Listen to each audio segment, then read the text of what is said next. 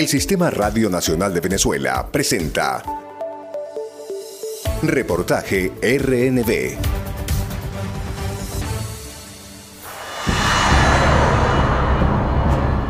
Hoy en el programa Reportaje, abril de 2002, golpe de Estado, derrotado por el pueblo.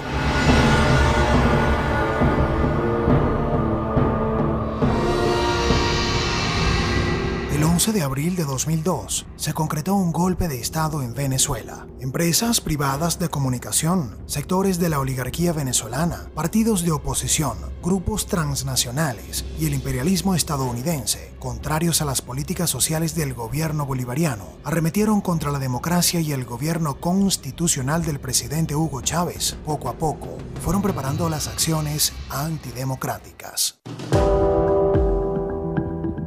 En noviembre del año 2001, los partidos políticos que apoyaban al presidente Chávez en la Asamblea Nacional y concedieron poderes especiales al jefe de Estado a través de una ley habilitante, le permitió al Ejecutivo Nacional dirigir algunas políticas de gobierno a través de varios decretos. Por medio de estos poderes, el presidente Chávez aprobó 49 leyes, la mayoría de ellas en materia económica, la ley de tierras, la ley de pesca, la ley de hidrocarburos y la de zonas costeras, que sellaron el acelerado y decisivo plan golpista de Fede Cámaras, la CTV y partidos políticos de oposición, los cuales arremetieron en contra de esas leyes. Con una planificada estrategia de información dirigida, se emprendió una campaña comunicacional contra la novedosa legislación y el 10 de diciembre del año 2001, la cúpula empresarial y sindical llamó a una jornada de paro.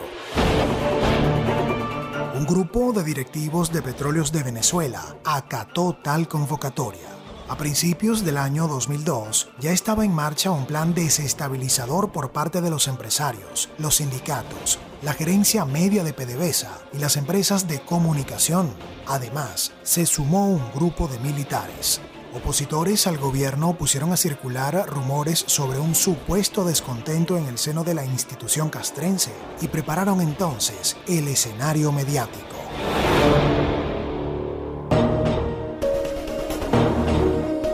En el foro, Voces de la Democracia, realizado el 7 de febrero de 2002, algunos oficiales de la Fuerza Armada aprovecharon la presencia de los representantes de los medios de comunicación social para rechazar la política gubernamental. Este foro fue organizado premeditadamente entre sectores radicales de la oposición y los medios fascistas del país, que hicieron creer que el oficial Pedro Soto se había presentado repentinamente para emplazar al presidente Hugo Chávez a que renunciara. En su discurso, Pedro Soto aseguraba que interpretaba el sentimiento de la mayoría de los integrantes de la Fuerza Armada. Para reforzar la matriz mediática en los días siguientes, se sumaron los pronunciamientos del capitán Pedro Flores Rivero, el contraalmirante Carlos Molina Tamayo, el general de brigada de la aviación Román Gómez Ruiz, el suboficial retirado del ejército Luis Enrique Peña y el general Guaycaipuro Lameda. El presidente de la República, Hugo Chávez, el 10 de febrero, relevó a la meda de la presidencia de Petróleos de Venezuela por incumplir con la tarea que le fue encomendada de abrir la industria hacia la sociedad. Gastón Barra Luzardo fue designado como nuevo presidente de PDVSA. Ante esto, la gerencia media de la petrolera rechazó la designación de Parra Luzardo, pues según ellos, no tenía méritos para ocupar el cargo. En marzo de 2002, los altos gerentes presentaron un proyecto de reestructuración que no cumplió con los objetivos sociales trazados por el gobierno nacional, por lo tanto, fue rechazado. El presidente Chávez cuestionaba que los directivos de petróleos de Venezuela se negaran a informarle sobre lo que ocurría dentro de la empresa y que no siguieran las instrucciones que, como jefe de Estado, impartía para modificar las políticas de funcionamiento de la petrolera. Y es que esa gerencia, a nombre de una supuesta meritocracia, quería mantener el control sobre las decisiones de la compañía, entre ellas la de vender grandes cantidades de crudo a bajos precios.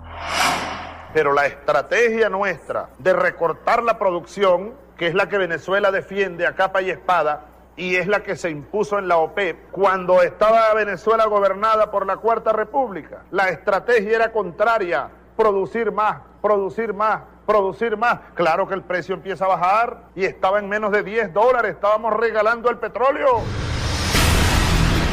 Presidente Chávez quería revisar las cuentas de PDVSA para entender el porqué de sus altos gastos y reorientar los ingresos petroleros a la inversión social, pero los gerentes medios se declararon en conflicto al afirmar que el gobierno intentaba politizar la empresa. La nueva directiva designada por el presidente Chávez, a cuya cabeza estaba Gastón Parra Luzardo, tuvo que emprender un proceso de reestructuración de PDVSA. Una tal meritocracia ellos mismos. Algunos tomaron eso como si fuera una fuerza armada entonces se resisten a los cambios. En paralelo al conflicto que mantenía la gerencia media de PDVSA, el 20 de marzo de 2002 regresa a escena un grupo de uniformados acusando al gobierno de supuestas irregularidades en la adquisición de equipos militares. Usted escucha en el programa Reportaje, abril de 2002, golpe de Estado derrotado por el pueblo.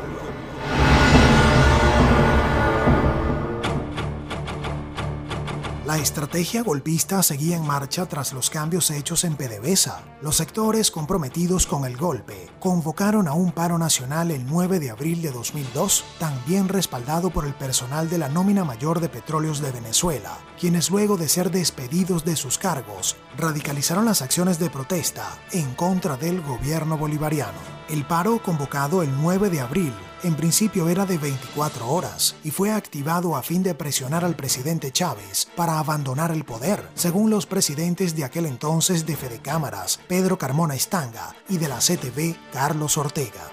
Hemos acordado no un paro de 24 horas ni de 48 horas, sino un paro general indefinido. El objetivo de esta gente no es parar el país, no se engañen.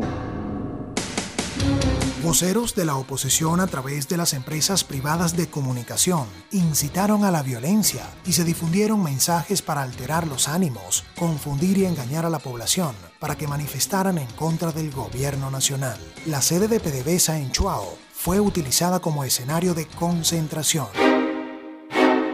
El día 11 de abril de 2002, los presidentes de la CTV y Fede Cámaras encabezaron una multitudinaria concentración que tenía permiso para llegar hasta la Avenida Bolívar de Caracas. Sin embargo, una vez allí, invitaron irresponsablemente a la multitud que se había concentrado en el lugar a proseguir la marcha hacia el Palacio de Miraflores y exigir la renuncia del presidente de la República. La masa que este río humano marcha Miraflores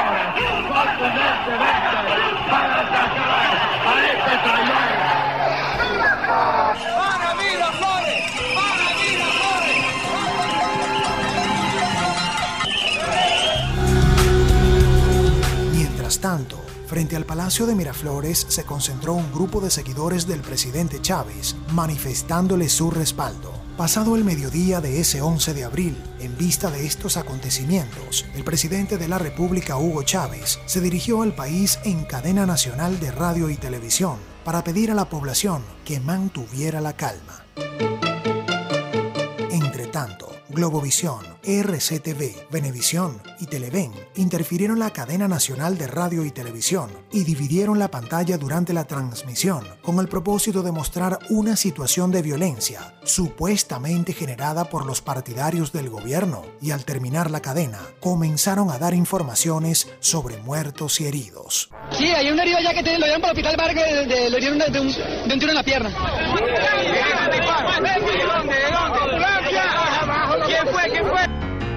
Los medios y los políticos opositores mantuvieron una postura radical, responsabilizando en todo momento al presidente por los hechos en los que hubo muertos y lesionados, tanto de seguidores del gobierno como de afectos a la oposición.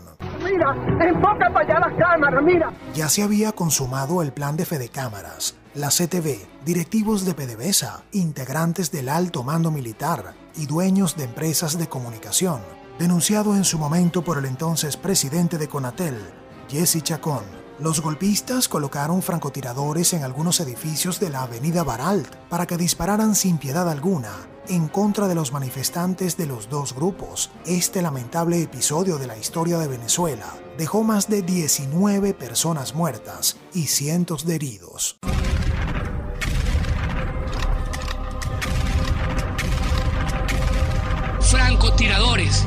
De la Policía Metropolitana, comandados por Simonovic, habían ultimado ya a cuatro venezolanos.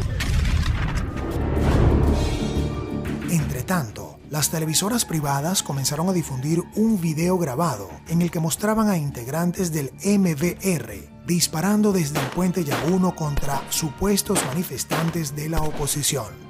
Nunca dijeron que los que estaban en Puente Yaguno se defendían de los disparos que les efectuaban desde la avenida Baral, funcionarios de la extinta Policía Metropolitana. Los medios difundieron como si fuese en vivo un mensaje grabado de un grupo de militares encabezado por el vicealmirante Héctor Ramírez Pérez, en el cual aseguraban que el jefe de Estado había ordenado el uso de la fuerza pública contra la población. Obviamente, estaban mintiendo. Para desconocer el actual régimen de gobierno y la autoridad de Hugo Rafael Chávez Frías.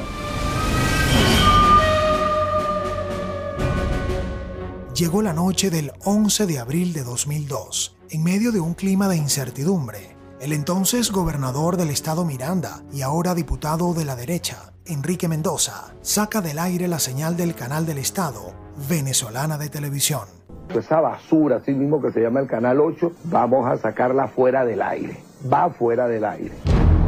Los golpistas también se encargaron de sacar del aire la señal de Radio Nacional de Venezuela y allanaron la sede de la agencia de noticias estatal Venpress, mientras el entonces inspector general del ejército Lucas Rincón Romero había anunciado al país la supuesta renuncia del presidente Chávez, transcurrieron horas de confusión e incertidumbre el presidente Chávez ante las amenazas de los golpistas de atacar el Palacio de Miraflores, donde había un grupo de seguidores del gobierno, decidió ir a Fuerte Tiuna y entregarse para evitar un derramamiento de sangre. Convencido de que no saldría con vida de estos hechos, se despidió de los ministros y de los integrantes de la Guardia de Honor que le habían estado acompañando y quienes entonaron las notas del himno nacional.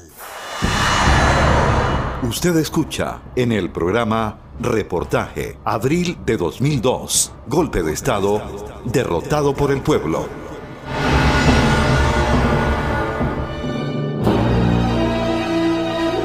Con muertos, heridos, mentiras y la violación a las leyes y a los derechos humanos, amaneció el 12 de abril de 2002. Sí, hay un herido allá que lo llevan para el hospital Vargas, de, de, lo hirieron de, un, de un tiro en la pierna. ¿Quién fue? ¿Quién fue? Que cada quien asuma su responsabilidad, como es el alcalde Alfredo Peña, mandando a, la, a las bandas armadas que son disfrazadas de policía metropolitana a herir a la persona que está apoyando al, comandante Hugo de Frías. Del presidente Chávez nada se sabía. Pedro Carmona Estanga, junto a algunos civiles apertrechados con potentes armas de fuego, anunciaba que sería el presidente provisional de Venezuela. Eran las 6 de la tarde del 12 de abril. Se ha decidido que la Fuerza Armada mantenga en custodia al presidente saliente, al presidente Chávez, y que se conforme entonces en lo inmediato un gobierno de transición Además, los golpistas comenzaron un plan represivo. La cacería de brujas fue una constante. Fueron allanadas las viviendas de ministros, dirigentes sociales y las sedes de los círculos bolivarianos. Enrique Capriles Radonsky, alcalde del municipio Baruta para el momento del golpe de Estado, nada hizo para evitar el ataque desmedido de los enardecidos opositores contra la Embajada de Cuba el 12 de abril de 2002. ¡Ni un paso atrás! ¡Ni un paso atrás! Miren, señores, los que están ahí adentro, Diosdado Cabello y su combo, ustedes se van a tener que comer las alfombras se van a tener que comer las sillas y las mesas que están ahí adentro, porque no les va a entrar comida, no les va a entrar agua. Les vamos a cortar la luz después que vean esta transmisión. Los violentos manifestantes destruyeron vehículos, cortaron los servicios básicos y preparaban su arremetida contra el personal de la Embajada de Cuba. Ante esto, Capriles Radonsky mostró una actitud complaciente con la excusa de mediar en la situación, escalera en mano, entró en la sede diplomática, violando las normas en materia internacional. Una vez en el interior de la sede diplomática, conversó con el entonces embajador Germán Sánchez, pero su presencia no bajó el clima de violencia que allí reinaba. En regímenes democráticos existe la posibilidad de que la gente exprese lo que mejor le parece. Disculpe la interrupción. Esta hasta ahora ha tenido manifestaciones no pacíficas, sino al contrario, muy violentas. Le digo, usted está informándose en este instante, nosotros hemos vivido este asedio desde muy temprano en la mañana. Aquí ha habido actos de violencia. Y al salir de la embajada cubana, ratificar ni afirmar que aquí no haya ningún venezolano asilado. No lo puedo hacer simplemente porque yo no pude dar una revisión a la embajada Además, Capriles Radonsky apoyó la detención del entonces ministro de Relaciones Interiores, Ramón Rodríguez Chacín. Para ello se hizo un gran despliegue policial, según relató el entonces alcalde de Chacao, Leopoldo López. Aproximadamente a las 10 de la mañana un vecino hizo una llamada telefónica, me llamó y me comunicó que tenía información cierta de que aquí había entrado Rodríguez Chacín a las 4 de la mañana, que había entrado en un vehículo eh, que había entrado anteriormente en un vehículo que él utilizaba. Y entonces en ese momento yo procedí a hablar directamente con el comisario Diasparuto, director de la Policía Municipal de Chacao, para que se dirigiera inmediatamente a este sitio. Llegamos los dos alcaldes, el alcalde Enrique Capriles y mi persona, y en ese momento eh, logramos abrir la puerta con un cerrajero y el capitán dijo que él abría con toda tranquilidad. Sí, pasamos los dos alcaldes, pasamos entonces el alcalde Capriles y mi persona. Estos actos de violencia fueron difundidos ampliamente por los medios de comunicación, identificados con la derecha. En ningún momento se le daba espacio comunicacional a los integrantes del gobierno del presidente Chávez. Sin embargo, Diosdado Cabello, vicepresidente de la República para esos días, del 2002, manifestó a la prensa internacional su preocupación por el mandatario nacional, quien estaba detenido e incomunicado. Ha sido secuestrado, no sabemos dónde está, desconocemos que está con vida. En los medios de comunicación se decía que el presidente Chávez había renunciado. Conformidad con lo establecido en el artículo 236, numeral tercero de la Constitución, Remuevo al ciudadano vicepresidente ejecutivo de la República, Diosdado Cabello, y a todos los ministros que conforman el gabinete ejecutivo. Asimismo, con fundamento en el artículo 233 de la Constitución de la República, presento ante el país mi renuncia irrevocable al cargo de presidente de la República que hasta el día de hoy, 12 de abril del 2002, he detentado. Dado y firmado en la ciudad de Caracas a los 12 días del mes de abril del año 2002, 191 eh, de la Independencia y 142 de la Federación, Hugo Rafael Chávez Fría. Pero el entonces fiscal general de la República, Isaías Rodríguez, convocó una rueda de prensa con la excusa de que renunciaría como lo esperaban los golpistas, pero una vez frente a las cámaras de televisión, alertó que no existía una renuncia formal firmada por el presidente y dejó claro que lo sucedido en el país fue un golpe de Estado. Y efectivamente el presidente no ha renunciado y no se nos ha mostrado en ningún momento al Ministerio Público la constancia escrita de esa renuncia, expresa de esa renuncia el presidente Chávez sigue siendo el presidente de la República de Venezuela. Ante este anuncio, todos los medios interrumpieron de inmediato la rueda de prensa del fiscal. Pese a ello, sus declaraciones tuvieron eco. La hija del presidente Chávez, María Gabriela Chávez, aseguró a algunos medios de comunicación internacional que el mandatario nacional nunca había renunciado. Usted escucha en el programa Reportaje, abril de 2002, golpe de Estado, derrotado por el pueblo. Consumado el golpe de Estado, sus ejecutantes afinaban la estrategia para asumir el poder. El entonces máximo representante de Fede Cámaras, Pedro Carmona Estanga, se autoproclamó como presidente de Venezuela en un acto realizado el 12 de abril de 2002 en el Palacio de Miraflores. Yo Pedro Carmona Estanga, en mi, condición de presidente de la República de Venezuela, juro ante Dios Todopoderoso, ante la patria y ante todos los venezolanos restablecer la efectiva vigencia de la Constitución de la República de Venezuela de 1999 como norma fundamental de nuestro ordenamiento jurídico y restituir el Estado de Derecho, la gobernabilidad y la garantía del ejercicio de las libertades ciudadanas, así como el respeto a la vida, la justicia, la igualdad, la solidaridad y la responsabilidad social.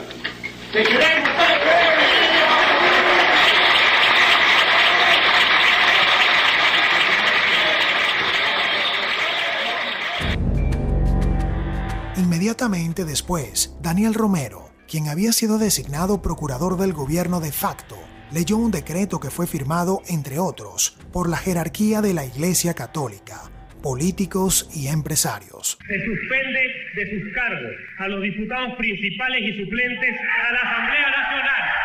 Se destituyen de sus cargos al presidente y demás magistrados del Tribunal Supremo de Justicia, así como al fiscal general de la República, al Contralor General de la República, al Defensor del Pueblo y a los miembros del Consejo Nacional Electoral. Pero ya el pueblo había comenzado a alzar su voz, estaba consciente que el gobierno de transición era una dictadura y que el presidente no había renunciado. Sabían que se trataba de un golpe de Estado. Y bajar, y bajar.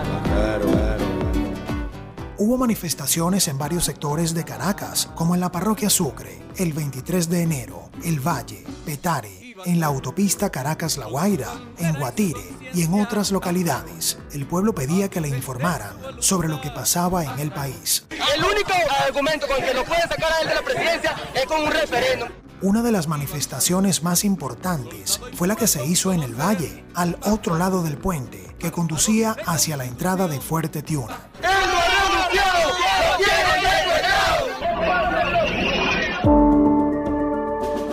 Funcionarios de la Policía Metropolitana intentaron sin éxito dispersar la movilización del pueblo. Los golpistas mantuvieron su plan represivo sobre el pueblo y las empresas de comunicación privadas no informaban la realidad del país.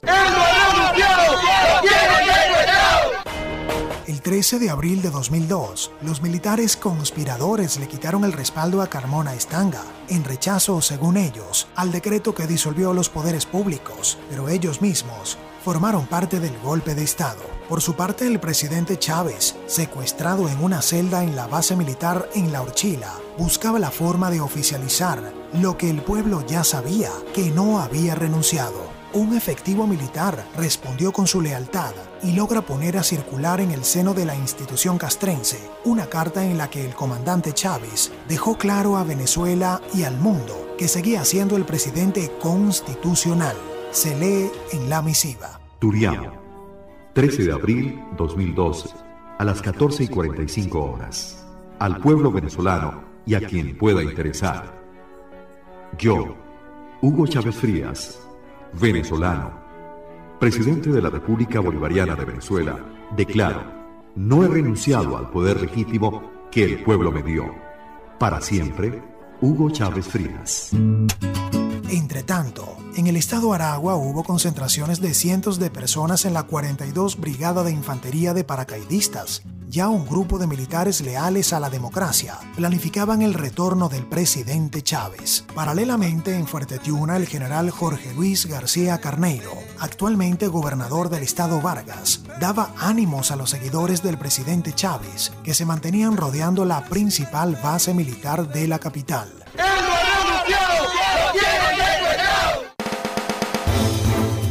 Mientras en el Palacio de Miraflores los efectivos de la Guardia de Honor planeaban la retoma de la sede del gobierno, allí ya el pueblo estaba presente y pedía el regreso del presidente Hugo Chávez. Los militares leales a la Constitución lograron detener a Pedro Carmona Estanga y a algunos de sus miembros de su ilegal gobierno y empezaron a aparecer los representantes del gobierno del presidente Chávez. Algunos de los que acompañaban las acciones fascistas de los golpistas huyeron en estampida. Poco a poco se logró retomar el control del país y la señal del canal venezolana de televisión, que había sido sacada del aire el jueves 11 de abril, fue restablecida. Dentro de la sede presidencial ya se había reunido la mayoría del tren ejecutivo.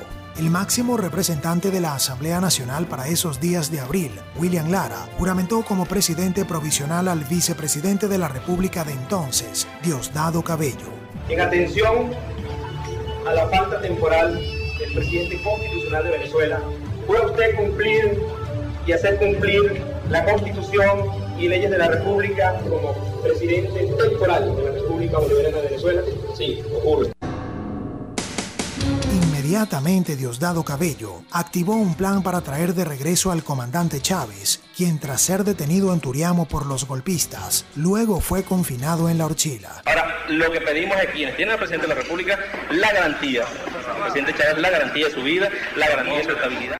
Tres comandos viajaron en helicóptero para traer de regreso a Caracas al presidente Hugo Chávez, quien entró de nuevo al Palacio de Miraflores a las 2 y 50 minutos de la madrugada del 14 de abril de 2002. De inmediato Diosdado Cabello regresó el mando a Hugo Chávez, quien dirigió un mensaje de calma al país. Vamos a recogernos allí en la casa, vamos a reflexionar, vamos a poner a Dios por delante. Aquel 13 de abril de 2002, la participación popular fue fundamental en el rescate de la democracia. Consciente de su rol, el pueblo salió a defender el proyecto bolivariano. Edición y montaje, Marjorie Soriano. Títulos, William Alberto Alvarado. Realización, Unidad de Producción e Investigación. Narración, Gerardo Andrés Flores.